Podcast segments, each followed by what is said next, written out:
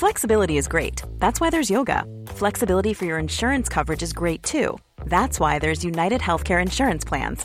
Underwritten by Golden Rule Insurance Company, United Healthcare Insurance Plans offer flexible, budget friendly coverage for medical, vision, dental, and more.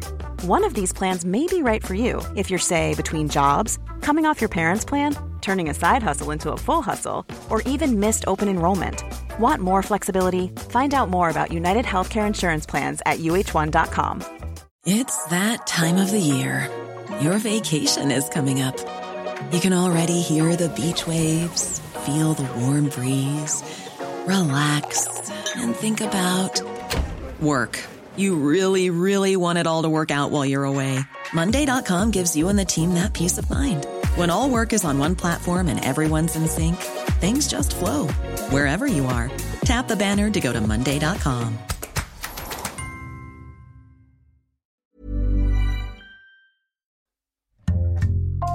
Bonjour, c'est Jules Lavie pour Code Source, le podcast d'actualité du Parisien.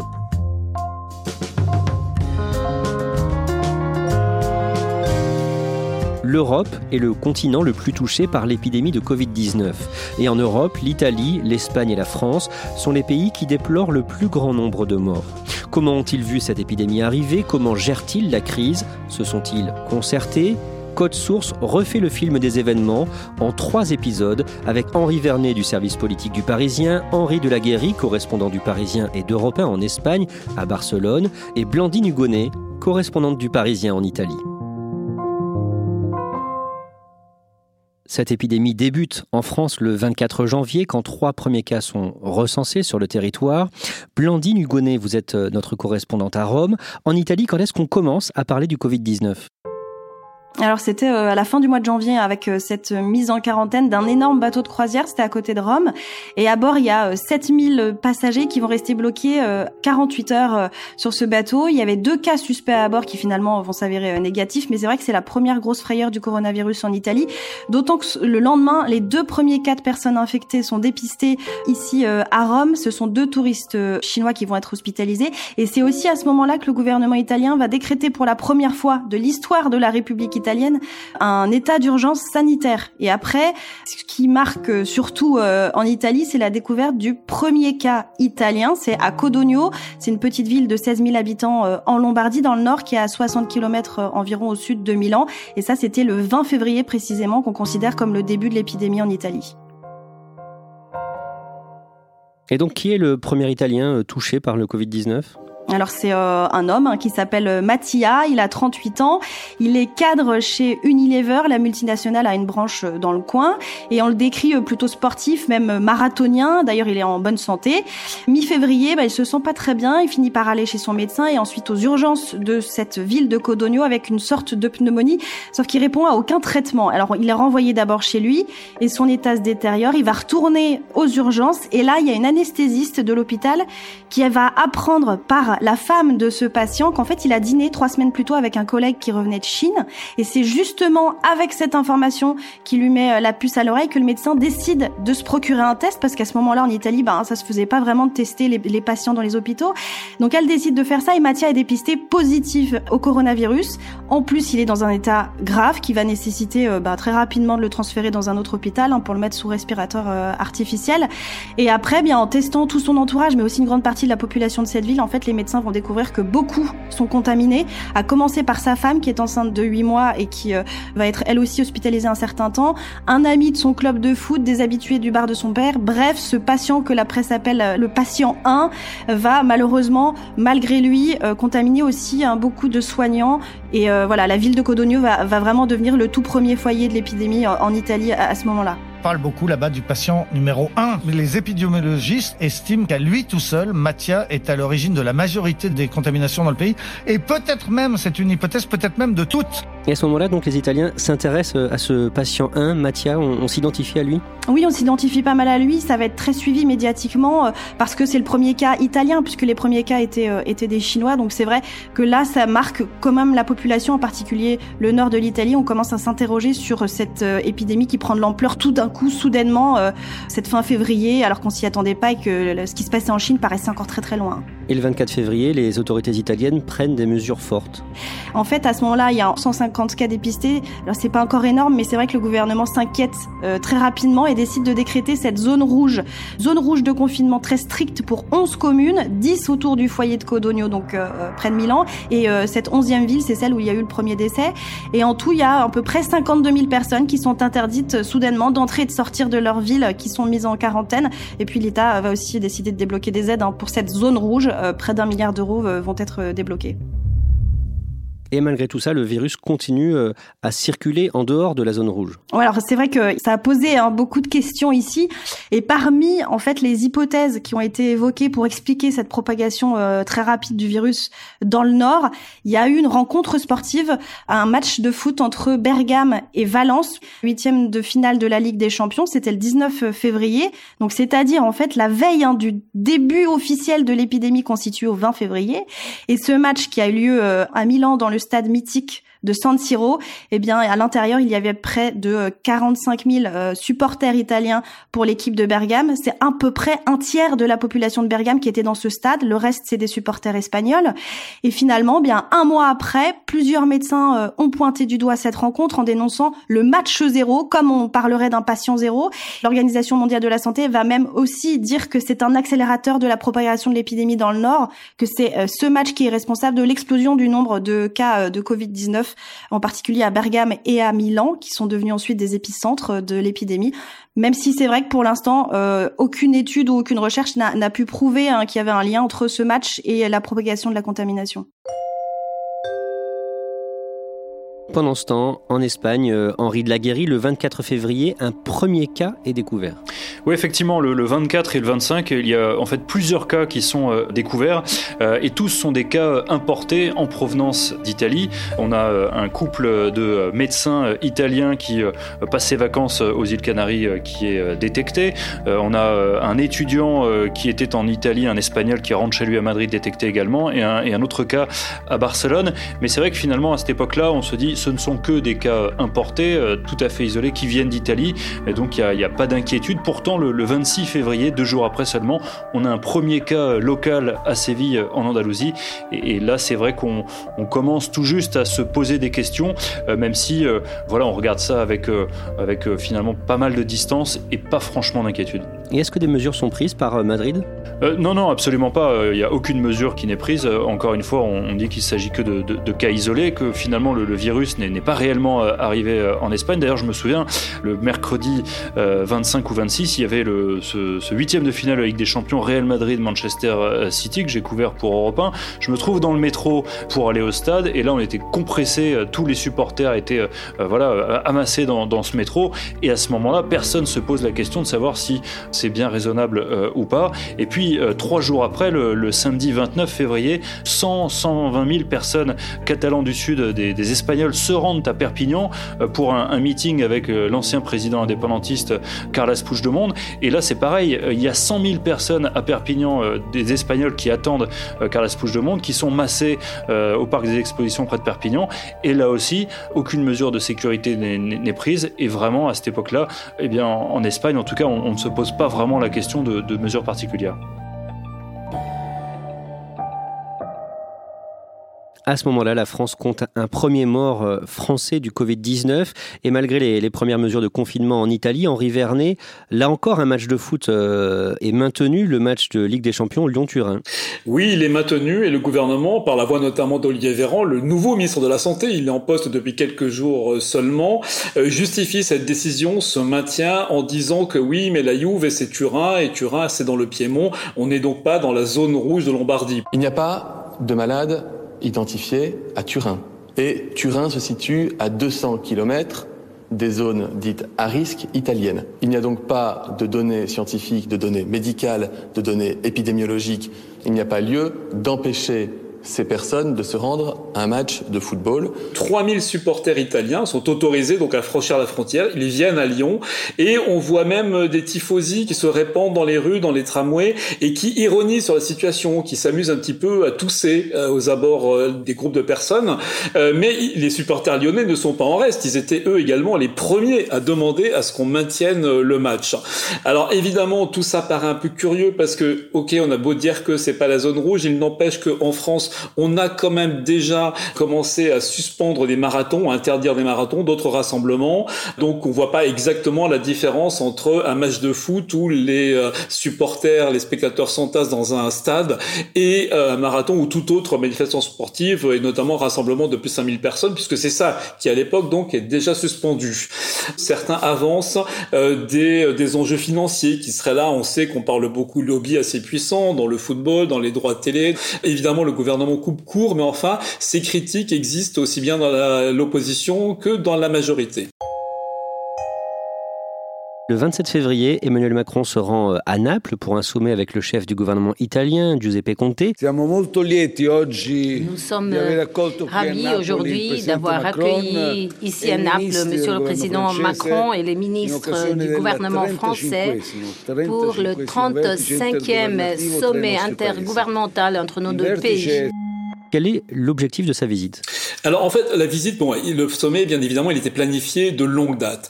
C'est vrai que à ce moment-là, euh, la question du report s'était posée. J'ai eu un conseiller de l'Élysée qui me l'a expliqué, mais Emmanuel Macron lui-même a tranché. Il a dit écoutez, si on annule ce sommet maintenant, ce sera un mauvais signal de solidarité donné aux Italiens. En plus, il se trouve pour la petite histoire que c'est le président lui-même qui a choisi la ville de Naples parce que c'est un fanat du euh, du théâtre napolitain, notamment de Eduardo De Filippo. Donc euh, il y a une connivence culturelle. Donc euh, il a tenu euh, le chef de l'État à honorer cet engagement. Évidemment, l'objectif, il n'est pas extraordinaire sur le papier. Il s'agit juste de conforter un, accord sur un chantier naval commun, euh, de confirmer qu'on fera bien le tunnel Lyon-Turin. Enfin bref, des choses qui auraient pu parfaitement attendre. Mais donc on est plus là dans l'ordre du symbole, dans l'affichage d'une espèce de solidarité. En plus, la France vient de renouer avec l'Italie, avec laquelle elle était en froid depuis deux ans. Donc il y a un peu de tout ça, mais quand même, ce qui est très étonnant dans ce Euh, on est le 27 février, donc la maladie est malheureusement déjà installée. Et pourtant, les deux hommes, hein, Giuseppe Conte et, euh, Emmanuel Macron, euh, ils font un bain de foule à Naples. Ils serrent des mains. Alors, on me dit que le bain de foule était plus court qu'il ne l'aurait été en temps normal, mais on retient cette image des dirigeants français et italiens, main dans la main et main dans la main avec la foule à Naples. Le 5 mars, alors que la France vient de prendre les premières mesures contre le virus, un stock de masques parti de la Suède est destiné à l'Espagne et l'Italie. Ce stock de masques disparaît à Lyon. Oui, alors ça c'est une histoire qui est très curieuse. En fait, ce qui se passe, c'est que à ce moment-là, la France a pris un décret de réquisition sanitaire, c'est-à-dire que tous les matériels, euh, style masque, matériel médical plus complexe, qui se trouvent sur le territoire, sont réquisitionnés. Et cette société suédoise, elle a en fait sa plateforme logistique pour l'Europe du Sud qui est installée à Lyon. Et il se trouve qu'à ce moment-là, ils sont stockés 4 millions de masques qui sont destinés à l'Italie et à l'Espagne. Et donc, ils se trouvent soudain bloqués par euh, force de ce décret, alors qu'il n'était pas prévu euh, pour la France. Dans un premier temps, disons que l'affaire euh, reste assez discrète. Ce sont des tractations directes entre les responsables de l'entreprise et les autorités françaises, mais comme ça bloque, bon, ben, ils finissent par alerter leurs autorités à eux, à Stockholm, et puis l'ambassadrice suédoise à Paris, qui va jouer un rôle assez important auprès du gouvernement français pour essayer d'obtenir ce déblocage. Elle fait valoir, l'ambassadrice, hein, c'est Madame Véronica Van Danielson, qu'elle avait au téléphone donc le responsable de la société euh, suédoise qui lui expliquait que lui-même était submergé d'appels en provenance d'Italie et d'Espagne de gens qui étaient en pleurs pour demander ces masques, pour demander ces équipements. Euh, donc finalement, au bout d'un mois, euh, la, situation est débloquée. C'est tout récent. Elle a été débloquée vendredi 3 avril. et alors ça c'est un petit peu une information du Parisien, mais c'est justement sur euh, intervention d'Emmanuel Macron euh, qui a dit bon bah attendez ça peut plus durer, il faut vraiment débloquer cette situation. On peut pas à la fois nous Français reprocher aux Américains de bloquer des masques sur les tarmacs chinois alors qu'ils étaient destinés à la France euh, et nous pratiquer un petit peu la même chose en France. On reprend le fil de notre récit. Henri Vernet, pendant la première semaine de mars, la tension commence à monter en France autour du virus. Pourtant, le couple Macron continue à sortir au théâtre à Paris, par exemple le 6 mars au soir au théâtre Antoine. Pourquoi? Bah pour montrer que, je cite, la vie continue, il n'y a aucune raison, mis à part pour les populations fragilisées, de modifier nos habitudes de sortie. Alors, on l'entend pas directement. Hein. Celui qui rapporte ce propos d'Emmanuel Macron, c'est le directeur du théâtre, le théâtre Antoine, donc là où s'est rendu euh, le couple présidentiel. Euh, Jean-Marc Dumontet, c'est lui qui, qui, explique que voilà pourquoi le président a tenu à montrer aux Français que euh, bah, il faut quand même soutenir les théâtres, que la vie continue, qu'en somme toute l'industrie du spectacle, en quelque sorte, puisse continuer puisqu'on sait qu'elle est en première ligne, qu'elle est très fragile. Euh, mais évidemment, le message passe assez mal parce que toute la semaine, le président a joué un rôle absolument contraire, c'est-à-dire qu'il a appelé à la mobilisation, il a montré qu'il est allé par exemple visiter euh, une maison de retraite, il est allé à l'hôpital Pitié-Salpêtrière, là où est décédé le premier patient français, euh, pour montrer donc l'importance de la maladie, le côté mobilisation important. Donc disons que cette sortie au théâtre, quelque part, elle brouille un petit peu le message et elle montrerait que bah oui, ok, il y a la lutte contre le virus, mais la vie continue. En Italie, le gouvernement étend le confinement. Ce ne sont plus 50 euh, 000, mais 17 millions d'Italiens du nord du pays qui sont obligés de, de, rester chez eux, un quart de la population. Blandine Hugonnet, quelle est la réaction des Italiens? Ah bah, Clairement, c'est la panique. En fait, euh, l'annonce du confinement euh, de toute la moitié nord a fuité pendant le week-end où ça a été annoncé et les Italiens ont eu très peur tout un coup. Hein. On a vu justement des scènes de panique dans les gares, des Italiens qui couraient prendre le dernier train pour fuir notamment la ville de Milan. C'est les images qui ont circulé. Hein. Et on estime en gros à 25 000 le nombre d'Italiens qui se sont un peu comme ça euh, échappés hein, euh, du nord pour euh, la plupart rejoindre leur famille dans les régions méridionales, dans le sud, au, risque aussi d'ailleurs de propager le Covid-19, hein, puisqu'on l'a constaté deux semaines après, dans la région des Pouilles, qui est le talon de la botte, tous les nouveaux cas dépistés étaient des parents de ceux qui avaient fui le nord. Donc en tout cas, cette fermeture de la moitié nord, ça provoque un choc de plus en fait parce que Trois jours avant, eh bien, toutes les écoles et toutes les universités du pays venaient juste d'être fermées par le gouvernement pour lutter contre l'épidémie. À ce moment-là, Henri de la est-ce que les Espagnols prennent la mesure de la gravité de la situation? Eh bien, euh, oui et non. Je dirais que c'est un peu comme le Titanic finalement. Il y a le, bateau qui coule, qui commence à couler, et on continue à l'orchestre continue à, jouer parce que euh, on est le, dimanche 8 mars. C'est euh, la journée internationale des droits des femmes, et il y a des immenses manifestations qui sont convoquées dans tout le pays. On sait que c'est un sujet majeur pour le gouvernement espagnol et un sujet qui vraiment préoccupe depuis de nombreuses années l'Espagne. Et même si il commence à y avoir un, certain nombre de cas, on a déjà 1200 cas positifs, une quinzaine, vingtaine de, de décès. Et pourtant, euh, l'immense manifestation euh, prévue euh, à Barcelone et à Madrid, ces manifestations ne sont pas annulées. Mais c'est vrai qu'il y a une espèce de malaise et des gens se demandent si c'est bien raisonnable d'y aller. En tout cas, l'un des, slogans qu'on entend dans ces manifestations, c'est bah, ce n'est pas un virus qui va nous, empêcher de, manifester. Le même jour, ce dimanche 8 mars, il y a par ailleurs 10 000 personnes qui se réunissent dans un palais des sports. C'est le congrès du parti d'extrême droite Vox. Et vraiment, il y, a, y, a, ce sentiment de malaise. On apprendra quelques semaines plus tard que parmi euh, tous les gens qui ont manifesté, eh bien, des, membres du gouvernement sont contrôlés positifs au coronavirus. Et euh, chez l'extrême droite, c'est la même chose. Donc, et c'est euh, le dimanche 8 mars, c'est la dernière journée normale, entre guillemets, en Espagne.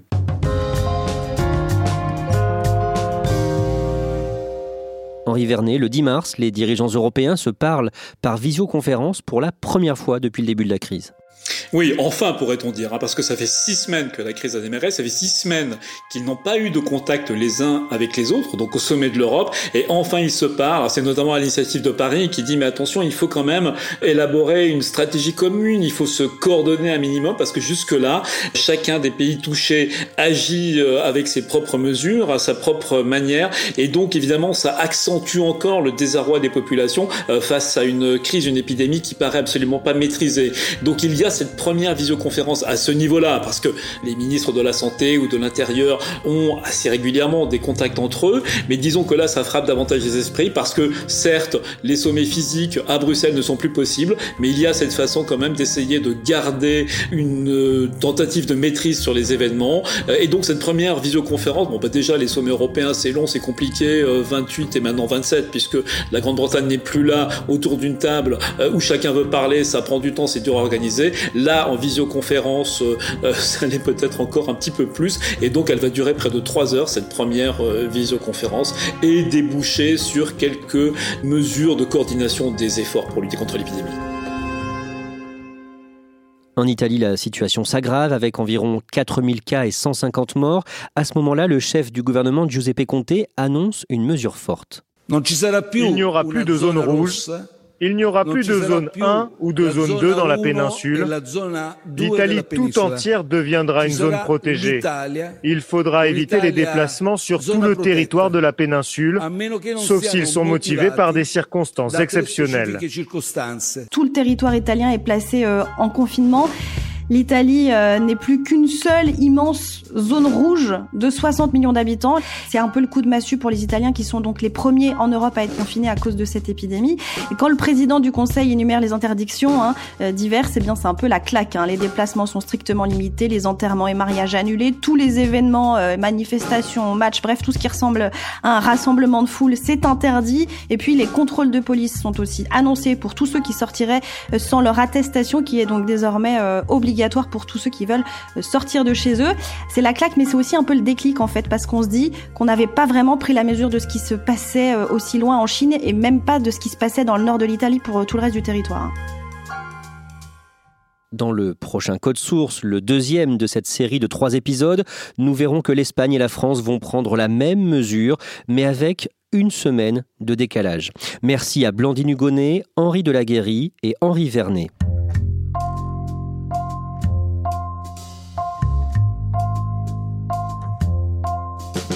Code Source est le podcast d'actualité du Parisien, disponible chaque soir du lundi au vendredi. N'oubliez pas de vous abonner sur votre application de podcast préférée. Cet épisode de Code Source a été conçu et préparé par Benjamin Boucriche, production Claudia Prolongeau et Raphaël Pueyo, réalisation Benoît Gillon.